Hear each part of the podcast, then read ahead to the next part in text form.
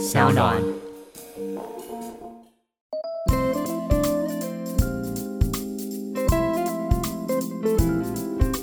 你还有推荐什么课程吗？你们在美国有什么比较？我们哦，我们那比较硬啊，我们是数学课，然后我们呃暑假的话还会上那个 coding 的课程，就是城市语言。哦天哪，戏骨啊，就是哎，你知道戏骨这边真的很夸张啊，就是很多小朋友幼稚园就开始学 coding，我们这个小学和中学其实也没有那么早了。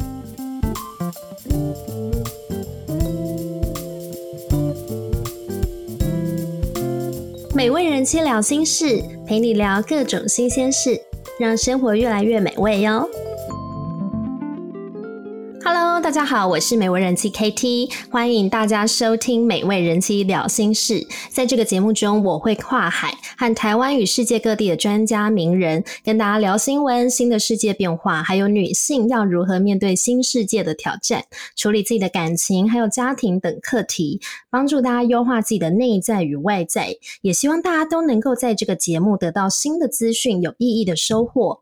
最近台湾的疫情严重，相信也影响了许多人的生活作息哦。然而，现在大家所遭遇的这些，正是我过去一年多在美国戏谷所经历的一切。所以，我将在这个节目中和大家分享如何面对疫情，也透过我的经验分享，希望让大家在疫情当下也有美好的生活。那今天的来宾呢，是我经常在 Clubhouse 上相遇的一位重量级人物。让我们欢迎海英主播，嗨，海英你好，嗨嗨 Kitty，开心哦，今天能够邀请你一起来讨论人生，讨论家庭。好的，是，所以海英呢，那你过去呢是新闻台的当家主播，而且你播报的是晚上六点的新闻，呃，这也是新闻台最重要的战场。那你怎么会想要离开非常成功的主播工作呢？那在离开主播台以后，工工作还有生活重心有哪些改变呢？嗯哼，呃，对我我觉得每一个人都很好奇哦，然后都会常常问我，就说啊，你怎么舍得？然后就会觉得说，哦，你在这个新闻台待了二十年，因为我在中天待十年嘛，在东森待十年，对，然后很多人就会说二十年呢，然后更多粉丝会说，哎，我从小看你播新闻长大，我心想说，从小是多小？我最近 的确因为就是我在经营 IG 嘛，那 IG 很多年轻人，他们就会就是留私讯或留言。给我说，哎，我小时候跟我爸妈常常看你播新闻，对，然后我就觉得，哎，二十年其实真的也，如果你从小学开始看，哈，小学你假设好十岁好了，然后二十年以后就三十岁。所以我的粉丝很多，真的就是从小学一路看我播到大这样子，所以就是对他们来讲，他们会觉得说，哎，这个人很熟悉，对。所以那我其实呢，从呃很多年前就从脸书刚开始的时候，我就在经营了。所以自媒体对我来讲，其实就是可以跟观众更亲近。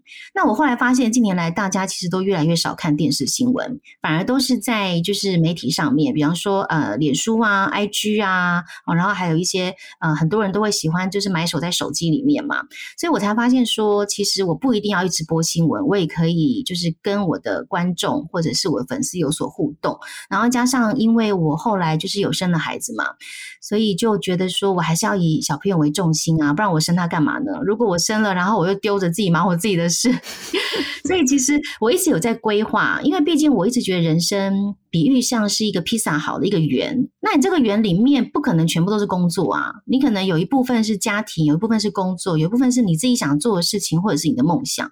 所以我一直觉得说，我不需要把所有的精力都投在工作上面。虽然说我前二十年真的是几乎百分之百的时间都在工作上，对呀，对，但是我觉得这个工作就是对我来讲，它它是我的成就感。但是我觉得，对现阶段的我而言，我的成就感应该是我的家庭跟我的孩子，因为我看他一天一天长大，我觉得我必须要花更多时间来陪伴他。所以我现阶段，我觉得我很很满意我现在的状况。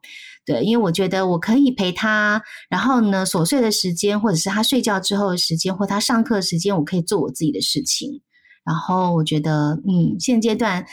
嗯，我觉得不会像很多人会觉得说啊，好可惜哦什么的。我反而觉得很棒哎，就是人生嘛，总是每个阶段有每个阶段要做的事情。对呀，我觉得你讲的很好哎，就是特别是我觉得女生当她结婚生小孩以后，我觉得对自己的规划和人生的想法会差很多。就像你刚刚说的，你你觉得人生就像一个披萨一样，只是你现在的重心是放在孩子和家庭。对，就我觉得你这样子真的这样的调整非常非常棒，而且是过去哦有这个主播的经验，但是你又把它拿来运用在自媒体的经营，所以。这样又可以兼顾小孩，我我觉得这个是很多人的梦想哎。哦，没有，不敢说是梦想，但是就是我真的觉得，很多时候你是要去规划你的人生的。因为像我也常常跟年轻人，因为常有人问我嘛，或者是我的学妹啊什么的，我也是跟他们说，我说你现在当然是百分之百投注在工作上，可是你还是要有多余的时间，比方说下班后，你可能要去进修自己，或者是你要想一想。你三十岁以后，或者是四十岁以后，你要做什么？因为很多事情不是你呃 always 永远在做这个。因为像现在疫情，其实改变了很多人，很多人可能因此没有工作，或者很多人呃因为。这样子而转换的跑道，那有的餐厅倒闭，好，有的旅行社可能也做不下去。可是呢，相反的，可能宅经济嘛，可能网络反而又很好。所以就是你一直要不断的修正自己，就是说，哎，看看未来潮流是什么。不要说哦，你现在工作看起来很好，可是也许就像我以前的电视台，很多人觉得很棒啊。但你想想看，在十年后，你觉得电视台的生态是怎么样？我之前其实我们观察结果，很多的广告商业主他们几乎都。把这个广告的预算，以前是大笔的，是大笔下在电视台，现在全部都转到网络去啦。嗯，对，所以就是你必须要观察你自己所在的工作，它是什么样的一个产业，什么样的一个生态，适合你一直做吗？还是说你有什么样的梦想，你可能可以自己在利用下班的时候去进修自己，然后可以在呃适当的时间转换跑道，然后而且可以一跳就跳成功。我觉得这个是自己要好好思考的事情。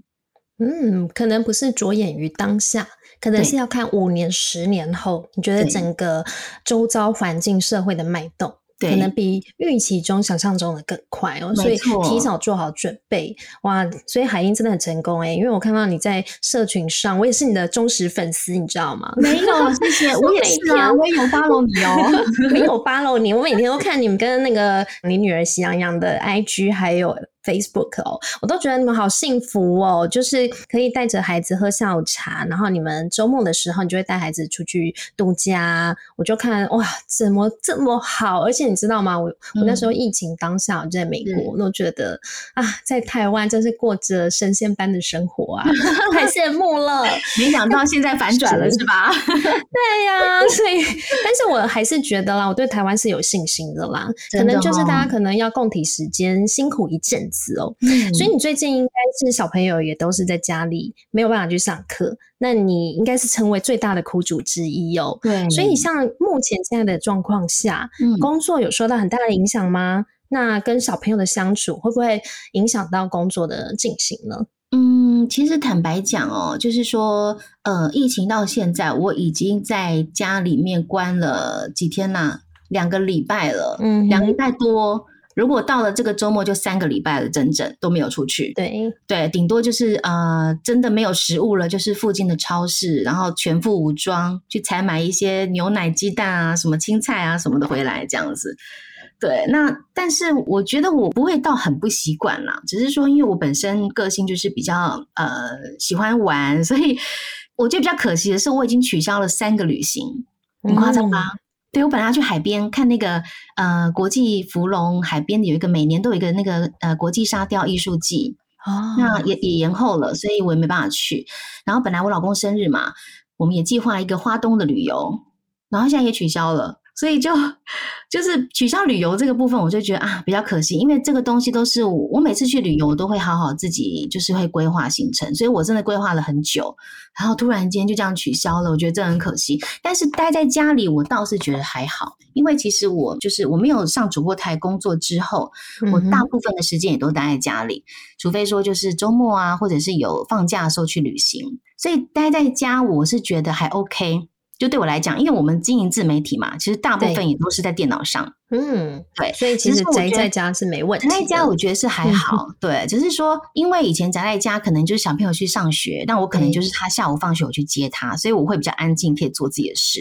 但现在就是他一整天，你从张开眼睛，他就一直吵，一直吵，一直大叫：“妈妈陪我玩！” 然后不然就是大叫说：“妈妈，我要上厕所！”或者是什么，就是反正就是啊，你知道，我一整个就是很多事情就做一半，就被迫中断这样子。所以就会学校一点。学校可以远端连线吗？比如说，呃，一起唱儿歌啊，或者说老师讲故事。因为他是念幼儿园嘛，所以现在还好，就是比较没有课程衔接的问题。反正幼稚园就是这样啊，就没有，所以而且加上他的学校其实也已经接近就是期末，就是暑假，对。对，所以我等于就是提前好像两个礼拜左右吧，就提前放暑假，对，就放假就这样而已，所以我觉得是还好，但是我倒是有帮他报名了一些线上的课程，嗯，对，哎，这很重要，对，但是还没开始上，我很怕他不专心，就是比方说像他本来在学钢琴嘛。那我现在就是呃，那钢琴教室也都不能去啦，所以他们有问我们说要不要线上，所以我下个礼拜打算帮他报一堂线上的课程来看看。但我觉得学钢琴线上好好奇怪哦，没有办法直接指导怎么上。你知道，像我们家已经过一年多在家上班上课的日子，因为我等于是说，去年二月我就已经开始自主 管理关在家。其实整个戏骨整个全封大概是三月底啦，但我们提早一个月就开始。那我小孩呢，就是因为他学校他从三月开始就已经全部是改线上上课这样子，所以我就觉得，哎，其实这样一开始第一个月很混乱，就跟台湾目前现在的状况。可是其实待久了就觉得，哎，也还好啊。宅在家也很好，因为你就不用出外接小孩，然后我也觉得哎，这样子蛮不错的。那只是说孩子，就像刚刚海英讲到说，像线上上课是不是能够专心的问题哦，以及就是说线上才艺课。那我女儿是上线上长笛跟钢琴课，我们目前现在 so far 就觉得说状况还不错。因为其实我我觉得，就是因为孩子呢，他如果说二十四小时真的在家，他真的会很无聊，所以他其实其实对于说任何的线上课程，他其实都是感觉到开心的耶。嗯，真的吗？对，因为他可以看到除了爸妈之外不一样的人。哦，哎，对 耶，我就觉得我小孩真的很可怜，你知道吗？这一年多真的是除了呃我们自己的家人之外，他没有见过任何其他朋友、老师啊都没有啊。我们刚开始也觉得说怎么有办法这样做到，可是后来我真的我由衷的感谢这些老师们，因为我我觉得老师其实他们一直在克服啊，就是空间的这个距离感。哦，比如说像我的女儿，他们线上的音乐课，他们还会一起合唱，或者是一起呃演一个 musical，就是那种音乐剧啊，然后边唱边跳，还有线上体育课。我说我就觉得线上体育真的啊，所以他们有时候在家里要怎么体育又不能就是蹦蹦跳跳啊，比如说跳一百下啊，然后还有什么做什么一些动作啊。哦，这倒是哎，对，所以我所以我觉得钢琴呢，或者是长笛是 OK 的吗？是 OK 的，是 OK 的。当然，他的那个临场感，我觉得当然还是有差，但是其实然后。孩子呢，这时候父母也不要给太大的压力啦。你可能本来觉得说，哎，我的学习是百分之百，那现在可能因为这个网络学习可能只剩七成，但我觉得七成也很棒了。我自己心里是想说，还有五成就不错。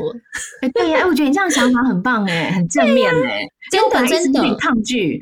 因为你知道台湾才刚刚开始嘛，那美国已经一年，其实真的上轨道了，所以我觉得真的大家要多学习，说哎要怎么样适应。因为现在很多爸妈的心态在台湾，你知道我刷脸书啊，全部都哀鸿遍野，每个妈妈都眼神死，然后爸爸都 都很崩溃啊，然后每个人说完蛋了，像我才生一个嘛，有的人生两个、三个，然后我们家长群组里面每个人都在传家里面很惨的情况，包括小孩一直哭，然后打架，两个男生打架啊，然后 然后女生抢东西。大叫妈妈，谁打我这样子？然后再就是夫妻吵架，反正就是 我跟你讲，这一个礼拜以来真的无比的崩溃。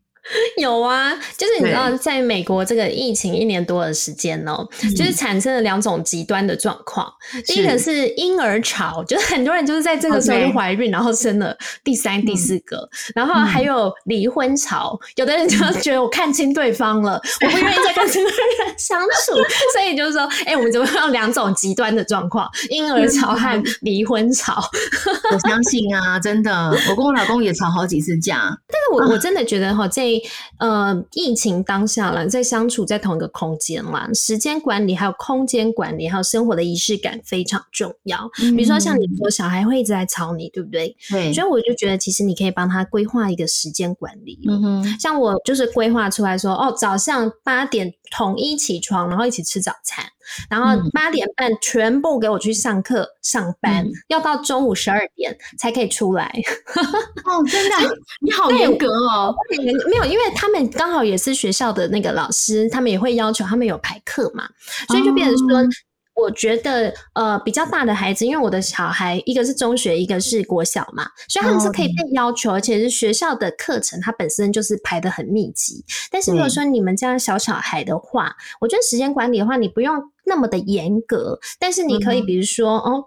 一个半小时，你可能就是让他专心做一件事，或者说一个小时，他就是上线上的音乐课，在一个小时，maybe 呃，他可以上一些简单的线上的自主学习的一些教材，还是什么，或是听音乐。所以这样的话，他就是小朋友，你让他有一个时间的管理，然后中午可能就是让他玩累一点，我不知道怎么玩累一点，一起运动好了。一起跳舞，嗯，听起来不错。然后睡午觉，对呀，因为这样的话，我觉得小孩子他就是他一来，他也可以学习一个自主学习啦，就是说他会比较 calm down，他不会一直来找你，一直来找你。像我女儿，她如果一直来找我，我就会跟她说：“你要上课，妈妈也要上班呐，对不对？那我们是不是可以过多久，我们在一起讲？”话，嗯嗯嗯，对我我就会用这种方式。那这样的话，就是你会有一个比较完整，就算是半小时、一小时，但是它是一个完整的时间，你可以去处理自己的事情。对，但如果跟小孩在一起，就是做一些比较琐碎，他不需要专心的事情啊。对，比如说在旁边划手机、回粉丝的留言。对，真的 看粉丝的留言也是需要一点时间的。对呀，然后或者是趁这个时候，我觉得也可以去陪小孩做一些。嗯，我觉得可能之前一直想要一起做的事情，比如说一起烤蛋糕啊，或者是一起种花。像我小孩，我就会跟他们说，你们可以帮妈妈一起种花。然后，或者是你们可不可以烤蛋糕给我吃？嗯，听起来不错哎。有之前有让他学学做松饼啊，然后对简单的啦，厨房的，对对，是就是消磨一下时间。对呀，因为这样的话，我觉得孩子他就是白天有一些重心，他才不会说一直来找妈妈，然后到最后妈妈跟小孩都互相放弃。哦，对，真的 真的，小孩就说好无聊，我要出去玩，我要出去玩，然后妈妈也会觉得烦死了，不要再吵了。对啊，伤脑筋，真的。然后还有，我觉得生活的仪式感也蛮重要的啦。嗯，因为像我，呃，我们这一年多，其实我们都不能出门嘛。我们除了种花之外，我们还会在家里露营。比如说，嗯，可能冬天的话，我们就在室内直接搭一个帐篷。嗯，然后我们就晚上可能就在帐篷点灯啊，然后跟小孩一起在帐篷睡觉，那他觉得好像在家里录音。就是我，我觉得说，我们真的花好多时间在想怎么让小孩子在家他也是过得开心。对，真的，嗯，我好佩服你们，一年呢，天哪，我们才第二周吧，就快不行了。真的，这种事情关久了就是习惯成自然 慢慢的你也不觉得说，哎。你的时间就无形的消逝在这个 疫情中间。像我今天还在跟我先生说：“天哪，我突然觉得好好可怕哦！我女儿前年她去学校的时候是二年级，对，她现在暑假过后她直接四年级耶。所以我就说：哎，那消失了三年级 都在家，真的是 好可怕，好可怕，哇！对呀，所以，所以，我我觉得这个是疫情啦，就是所有的妈妈跟小孩，我觉得要共同面对的。那我我觉得海英你已经做的非常好，就是说，嗯，还要努力学习，一起加油啦！我们也希望说，今天透过跟海英的讨论啊，就是我们可以诶让更多人知道，说诶在家里我们遇到这样状况要怎么办哦。然后还有就是，我有看到说，诶你的那个小朋友，我觉得你超爱他的耶，你就是走到哪都是带着他。真的是疼疼敏敏的秀苗苗这样子哦。那你说你刚刚说这个小孩的才艺学习呢？你觉得会帮他安排钢琴？那除了这样的这个学习之外，你有没有想过，嗯，有没有什么比较特别的教育是想要帮孩子安排的？嗯，他目前来讲就是像是学钢琴嘛，然后芭蕾舞，之前还有上画画课。对，然后还有就是同学的妈妈们有一起组了一个舞蹈课程，它是比较像现代舞的那一种。哇，对，大概就是类似这样。然后还有 cooking 课程，就是小朋友幼儿的那种简单的一些呃捏一些面团啊，做一些小点心啊，杯子蛋糕什么，大概这样。所以它其实一到五也是排满满的。哇，只是说现在可能排满满就要变成线上。对我我线上其实照样可以排满满。对，没错，我现在也是开始准备排啦。像他现在我就。想要报名一个注音课，就学啵啵吗？然后像钢琴嘛，也是下礼拜想要试试看线上课程。然后我也有报名线上的英文课程。哇，对，我跟你讲，报多一点，妈妈就报多一点嘛？你还有推荐什么课程吗？你们在美国有什么比较？我们哦，我们那比较硬啊，我们是数学课。然后我们呃，暑假的话还会上那个 coding 的课程。就是城市语言哦，天哪！戏骨啊，就是哎，你知道戏骨这边真的很夸张啊，就是很多小朋友幼稚园就开始学 coding。我们这个小学和中学其实也没有那么早了，因为我们这边甚至是一个过度竞争的环境，因为我们这边非常多华人还有印度人，那他们都是工程师嘛，所以每个工程师都是无所不用其极的让小孩成为天才。天哪，超顶耶！那还有什么讲来听听看？我来看，还有我觉得，呃，我们这边有一些小孩，他们从小他们会去上，就是那种辩论或者是口才训练。其实我我觉得这个在美国其实蛮重要的耶。哦，嗯，就是比如说培养小孩的自信，还有比如说人际关系。所以有时候他们可能在呃差不多，可是我觉得要大一点的小孩，大概二三年级，他们才会让孩子去接触到一些哦，比如说是 speaking 的这方面的课程。还有就是说，我觉得在家里哦，也要规划一个全家一起运动的时间。比如说像我们家，就是哎，你下午四点以前，就是全部人都可能在忙工。功课啊，然后工作啊，就是各忙各的。但是到四五点的时候，就统一啊，我们就一起去散步哈，或者是说哦，一起做一件事情。那我觉得那个就是一种生活的规律和仪式感。那这样的话，小孩，因为你知道，医生呢非常的在意，就是说孩子照射阳光的时间。哦，对，嗯，要不然他会缺乏维他命 D 呀。所以我们像小儿科医师都会一直交代我们，就说，哎，你每天哦，至少要把小孩推去晒太阳一个小时，就像植物，你要把它 放去晒太阳，它才有光合作用，小孩才会长高。所以我们现在就是说，哦，我们就每天大概傍晚的时候。在吃饭前，就是哎，叫我老公，如果我很忙哈，就叫我老公说，哎，你带他们去社区走一圈。那有的家庭是早上一大早，傍晚的日照时间会不会比较够？美国这边因为是八点才天黑，对我们这边比较北。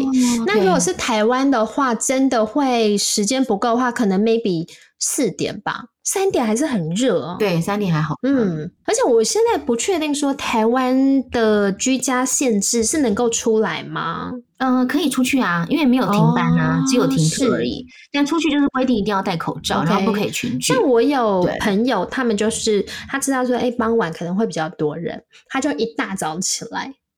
他就可能，呃，我我觉得他的做法也蛮有趣的，因为他就说，虽然他这二十四小时都跟小孩呀，而且他家还有狗，他就整个这样子绑在一起，他都快疯了。可是他觉得，作为妈妈呢，也一定要每天有一个小时自己的时间，跟自己对话，或者是都没有其他人来吵。所以他就早上五点起来，每天早上五点起来，然后去散步，就一个人。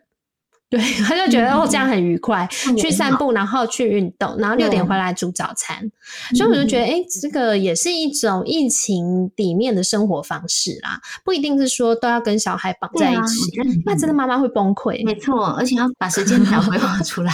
会啦，我我觉得，我觉得所有妈妈都超人。那个再过一两个礼拜，大家其实都已经，我觉得会发展出一种独特的求生技能。嗯，我也觉得，所以我所以我也想跟海英聊聊哦，就是呃，很多人呢，他在离开一个很重要的位置之后哦，通常他都会感觉到有一些失落感。像你这样离开呃荧光幕前，然后等于是说卸下主播身份之后，你有没有觉得会失落，或是会有一点点怀疑，或是没有自信？还是你觉得哇，太棒了？呃，我觉得都有诶。就是刚开始我会，你知道吗？我播新闻二十年来哦，有一个重复的噩梦，就是我一直梦见我，呃，比方说因为车子抛锚坏掉了，因为前方有淹水过不去，然后因为手机坏掉了，我怎么样都等不到车，叫不到车，也没有办法打电话去公司回报，说我没有办法进公司播报，就是 always 一直重复这个噩梦，然后就醒了。那直到我都已经离职了，大概上个月吧，我还有梦见这个梦哦。嗯，然后而且不是只有我这样子，我们公司的同事我问了，就是只要你是在播新闻，或者是你有特别，因为你我因为我们是 live 嘛，对，然后 live 就是你绝对不能开天窗。那我很庆幸的是，我播二十年我没有开过天窗。然后我直到自己播最后一节，我都在跟自己在祈祷说，拜托一定这一次要安全下装，就是我不想让我的生涯留下任何就是好像。很不好的记录，这样子，所以这个这一点对我而言，因为我自己我觉得有点完美主义啦，我要求我自己很高，对，所以对我来讲，因此健康也亮红灯，就是压力太大了，就是大到晚上睡觉我会磨牙，好，然后做噩梦，那磨牙呢，就是磨到我的臼齿后面是没有什么凹槽的，几乎是平的，嗯，对，所以就就是后来我会觉得说，呃，就放过自己吧。对，所以就嗯，我那时候其实给自己设定一个目标，就是大概工作到二十年，我就不要工作了。所以我在这之前，我有很努力的想要转型。那我我也看清楚，说未来就是网络的时代，所以我有一直在很早就在经营我的自媒体。对，那所以我觉得很庆幸。所以我刚刚前面有跟大家讲说，就是大家一定要好好的思考，你千万不要以为说，哦，我现在有这份工作。好，比方说，可能我我有一份很稳定的铁饭碗，我就是一定怎么样怎么样。可是你你要想到哪一天你有可能会被取代，对，就好像你看，连苹果日报都没有报纸版了，对，只剩网络版。那我有很多人是苹果日报的记者，因为我们工作很多年了嘛，他们有的人可能就因此就领了退休金，好或者遣散费就走了，因为他可能年纪到了这个时间，他没有办法转行，他不知道自己要做什么，那可能还好他有积蓄。不然你看，我看他在脸书上就是发了一个让人家觉得很难过的文。那我有认识比较年轻的记者，他可能就转到呃，比方说网络的媒体，也是一样做新闻的。是对，就是说他就是你，你必须要规划你自己的未来。那因为我很早就看清楚我自己不要，因为这一行真的不能做太久。就有些人可能他适应压力很好，可是我就是那种比较难适应的。对每个人不一样，那我自己知道，我不能做太久，我不能到太老还在做这工作，真的压力很对身体也不好。那所以你看，我就很晚才生小孩，我四十岁才生嘛，因为在那之前我都生不出来，就是也检查了都没什么问题，就是压力很大，所以我是做试管。对，那。所以就是说，嗯，我我当时当然会觉得说很可惜啊，因为我们这种工作就是，如果你不要做，对不对？有一万人等着排队抢着做的工作，嗯哼，这样是。所以就很多人也会说啊，你这样真的很可惜。但是我我自己知道我要什么啦。那我觉得很多事情就是你年轻的时候做过了，然后你也嗯，可能某种程度达成所谓大家的梦想，虽然它并不是我的梦想，我就是误打误撞就一直做上去。那所以一直以来我会觉得说，呃。就像你，你刚刚问的，会说会不会有失落感？一开始我也会觉得说，嗯，好像怪怪的，因为每天就是很紧凑的生活。对，然后我我每天几点钟，我还是会回想一下说我要干嘛，因为你习惯了嘛。比方说你几点钟要开会啊？几点钟要化妆？几点钟赶快去上厕所？几点钟要吃饭？几点钟一定要进棚啊？然后几点钟要出来？就是它是一个每天就是这样子。那但是我如果继续做下去，我可能真的看不到我女儿，因为她一大早要上学嘛，可能八点到学校。然后呢，他下午三点半放学，那我也不能去接他，因为那时候是我最忙的时候。等我播完，我是六点到八点 live 每天。那我出来八点忙一忙，换衣服，然后呃开车回到家，也快九点啦。那小朋友不是就九点要睡觉吗？有的更早，我们班上有的小朋友七点半就睡觉了。所以 那时候我就觉得，就是从我当时生完他之后，我就开始规划我应该要转行了。对，不然我真的就变成没有办法陪小孩。这这个工作对于就是一个妈妈而言，她其实是真的蛮辛苦的。那我也很庆幸我自己。现在的状况我觉得还不错，就是至少可以陪小孩，然后也能够兼顾我自己想做的事情。真的，对。而且我我觉得其实啊，就是其实跟海英在前面我也聊到哦，就是说啊，女生呢通常在成为妈妈以后，我觉得人生会受到一个很巨大的影响，和转变哦。对。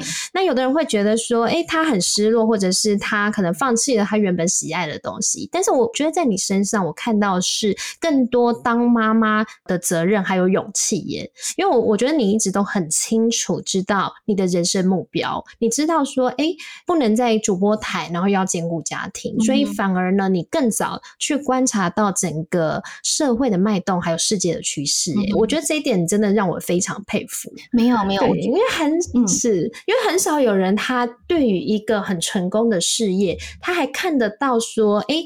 这个工作未来的五年、十年后的光景，还有就是说，他在当下他应该去选择哪一条的人生道路是对他最好的。常常人都是到最后一刻觉得压力太大，或者是生病了，他才能够放下他现在手中所拥有的。所以我觉得海英这个部分，我觉得真的做的非常好，也非常幸福啊。没有没有，我觉得就是说，呃，人要居安思危嘛，对，所以我会觉得说，嗯。呃，比方说像我，我刚刚有讲了，就是我我觉得很棒啊，我的工作我之前也很爱，因为它带给我很大的成就感。就比方说，我可以访问到呃，可能我之前很喜欢的艺人呐，好明星啊，或者是政治人物啊等等的。那很多人可能也很羡慕，你可以因为这个工作，像我之前主持旅游节目，我几乎呃到处大陆我都去过了，然后我自己也旅行了世界各地。对，所以但是当我做这些之后，我回过头来想，我会觉得，那难道我就一直这样吗？那有的时候，好，比方说像我们播新闻，最重要就看收视率嘛。那我每天呢，就是心情就是因为这个收视率。高低而起伏，但后来呢，我就会觉得说，那我每天都要这样吗？我要因为每天收视率好，我就很开心，然后请大家吃东西；因为收视率不好，我就很难过，然后也不知道为什么哪里收视率不好，每天就是这样子重复的过生活。对对，那后来呢，我会觉得说，好，那每天都这么忙，那你为谁辛苦为谁忙？你的生活重心跟目标在哪里？你要定出来嘛。后来我才发现说，好，那我真的想要一个小孩。对，就是很多人会觉得说啊，你你可能是因为公婆催你生，或者是你有什么压力一定要生。那我觉得你要是为自己，像我年轻的时候就是也是拼事业，因为可能会觉得说啊，大家就觉得你一定要坐稳这个位置啊，好，然后呃，像我也是牺牲，我就没有出国念书。对，所以就是我觉得人生的目标就这样一个一个阶段。可是当你达到之后，我开始就会觉得说，就是这样吗？我难道接下来就是要一直做下去吗？那后来我有小孩以后，就会发现。嗯，收视率的高低对我来讲，我已经没有这么的开心或这么的难过了。反而是小孩子，就是我女儿，她的状况，可能她的健康，或是她她是健康或她生病的，才会更让我觉得我的心情会受到影响。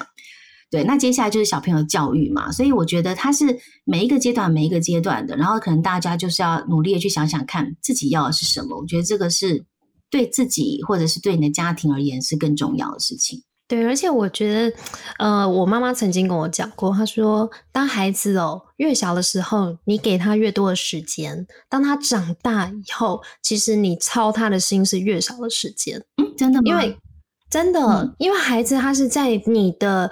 呃，完全完整的爱和陪伴之中成长哦。他其实就是说，有很多重要人生的重要时刻，其实有妈妈在身边，他会觉得很安心。这样的孩子，他其实也会更快乐，或者是更有自信心。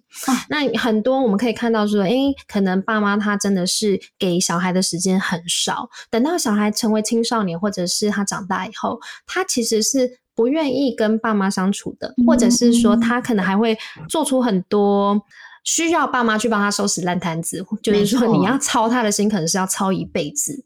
所以，我我就觉得我妈妈她跟我讲这句话以后，我那时候其实本来也是呃，我有自己的公司，我创业，嗯，那我也是就是哎，直接把公司就收了。我就觉得说好，我要回家来专心的来陪伴小孩，因为我我觉得真的，呃，小孩你小时候你给他的时间越多，你长大你操心他的时间就越少。没错，我我一直把这一句话就是记下。的，而且你知道吗？你这样讲，我突然想到一件事，就是我本来没有这么下定决心要离开主播台的，然后就是因为一件事情，让我真的决定我一定要走。哦，因为我之前提过嘛，然后提过辞职，然后我们公司主管都不肯。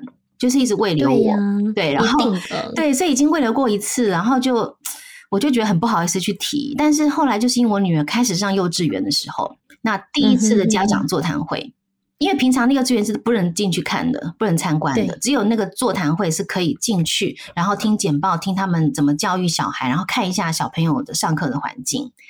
结果我不能去，因为我的班就是我找不到谁有人可以帮我代班。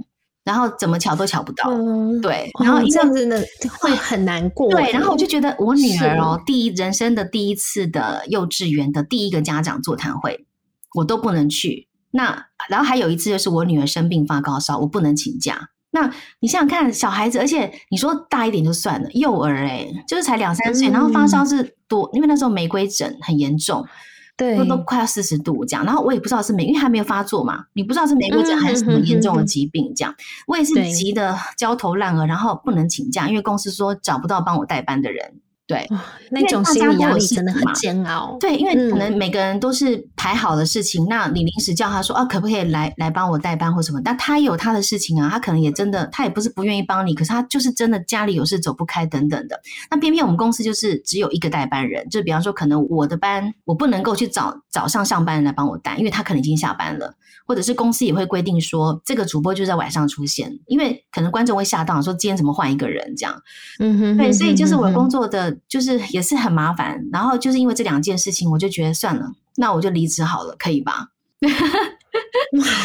就是因为这样，我就真的没办法，因为我觉得实在是，我觉得人就是你要你只能选一样事情把它做好。如果你两样事情都要做好，那真的就很累，就是会苦了自己。对，嗯，真的。然后你到最后你就不知道到底到底是为什么在努力。没错。然后另外一件事情就是，小朋友就在你身边十年，就是所有，因为我很晚生，我四十岁生嘛，很多那种比较早生的朋友都这样跟我讲。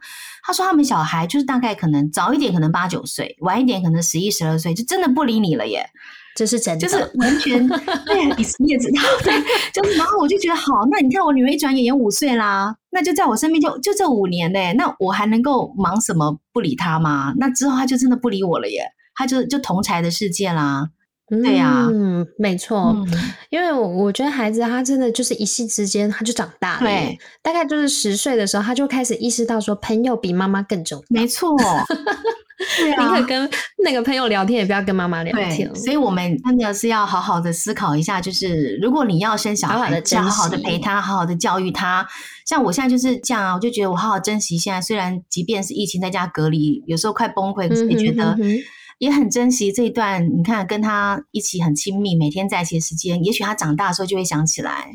对不对？我我觉得是耶，而且我我觉得说，像你在社群上面，其实呃，你记录了很多跟女儿相处的时光，我觉得这个都是未来长大一个很好的记录。没错，像我小孩啊，他大概呃小的大概五岁，然后大的大概是九岁的时候就开始跟我一起录 video，就是我们录了很多食谱的 video。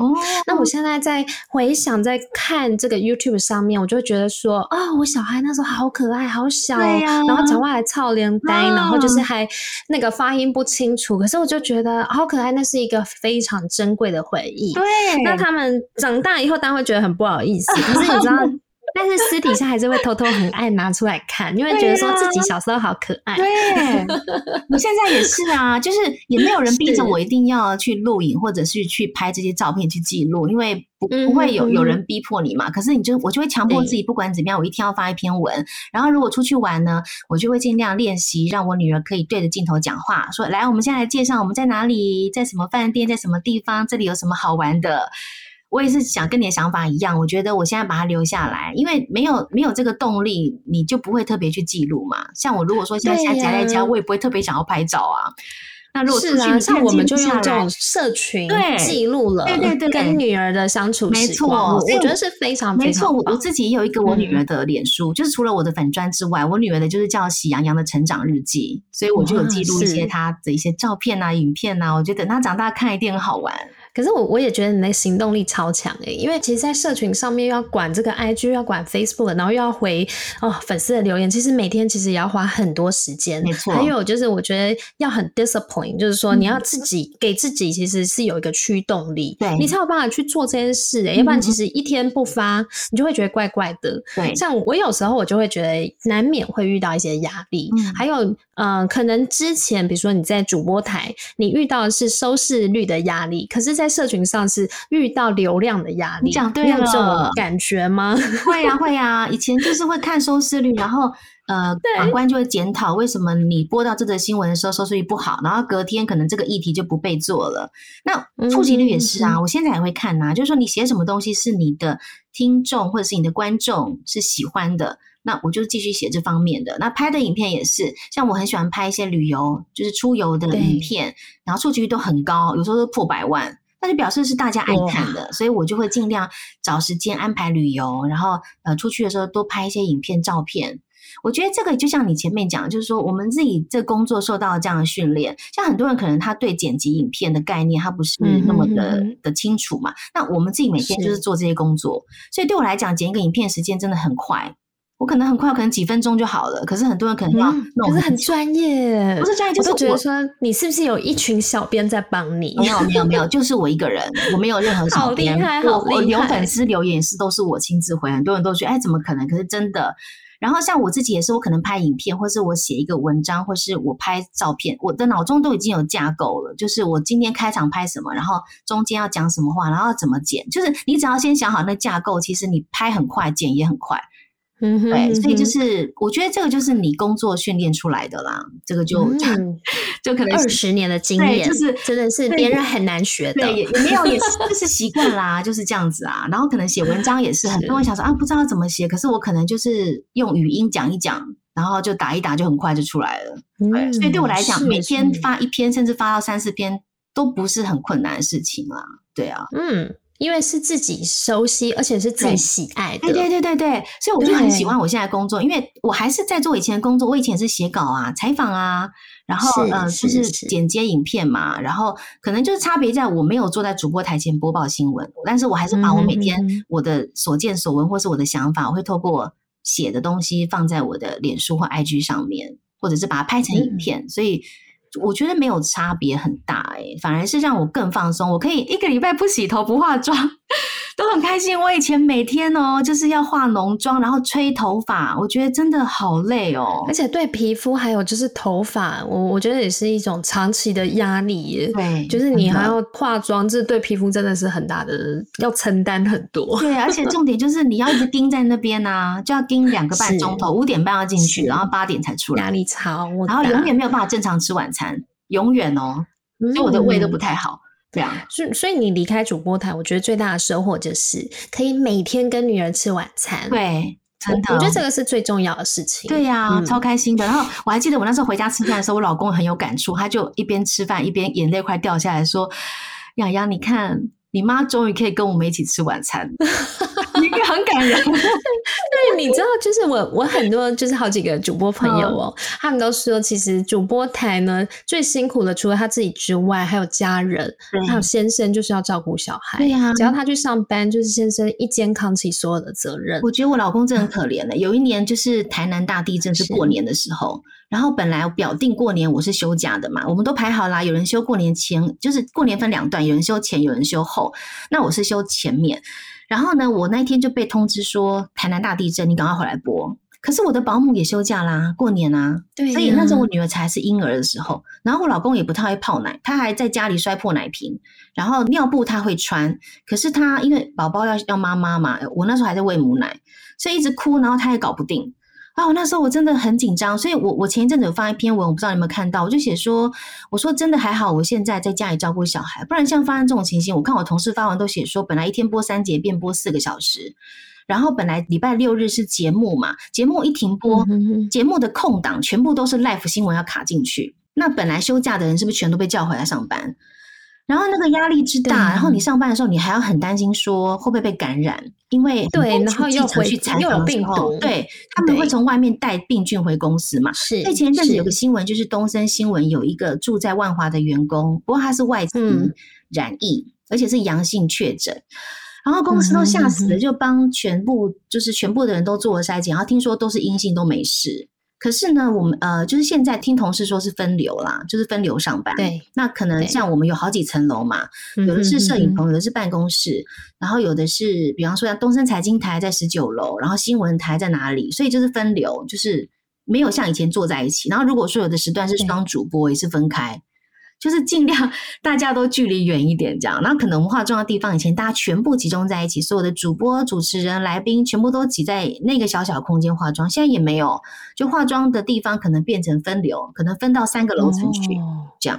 哇，对。所以电视台也是因应整个疫情做了很大的组织调整，一定要啊，不然就要关台了耶。你只要一个人染疫，没错，然后全部的人被迫居家隔离，那那怎么办？那整个电视台谁来报新闻？对啊，整个就关掉啦。对，其实不只是电视剧，很多上班公司，像我老公公司也是啊，也都是把电脑带回家了。就是 work from home 居家上班，对，像我老公也是啊，他那时候啊，你知道那个疫情一爆发的时候，整个戏骨像逃难呢，就是所有的科技公司就突然宣布说全部 work from home，所以当天因为我老公他在 Google，所以他当天说 Google，他说所有人都用跑的，然后都在搬东西，搬电脑啊，然后搬自己的资料啊，所有人都在搬，都在搬，结果公司就说什么都能搬，就是椅子和桌子不能搬，为什么？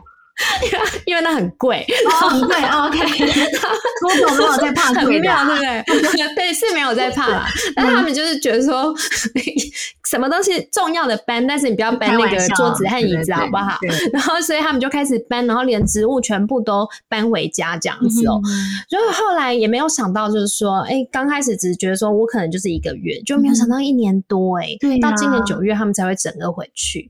所以我就觉得这个真的也是给整个。所有在美国的工作的人有一个很大的震撼，我们第一次感受到什么叫做灾情，什么叫做逃难这件事情。对呀，所以也很希望就是说台湾呢这次能够从疫情之中平安的度过。真的，我也好。所以我们今天。对呀，所以今天非常的开心呢，能够邀请到海英跟我们分享很多她的人生故事，还有家庭理念，还有就是刚刚也呃分享很多像这个新闻台的一些秘辛，包括这次哦你们在整个呃疫情当下怎么去做准备，以及说海英她目前现在在家里，那她怎么又兼顾家庭，然后还有她的社群，我觉得今天这个真的很棒，我跟你学习很多。没有没有，我也跟你学到很多啊。希望我们还有下一集可以一起分享。好啊，希望希望之后还有机会能够邀请海英呢，再到我们节目来聊聊更多有趣的事情哦。好啊，那我我觉得今天呃非常谢谢海英，她分享很多她在主播台急流勇退，然后规划自己的人生的另一条幸福道路哦。那家庭放在人生的最重要位置，也希望今天的专访也给各位听众。多一些自己人生面向的选择思考，谢谢海英，谢谢你，谢谢你，谢谢。好，那我们希望，呃，现在是网友，希望不久的将来 可以可以直接见面，我们再来约吃饭。好啊，谢谢，一定要，嗯，一定要，一定要，谢谢，谢谢，谢谢你，Kitty，谢谢。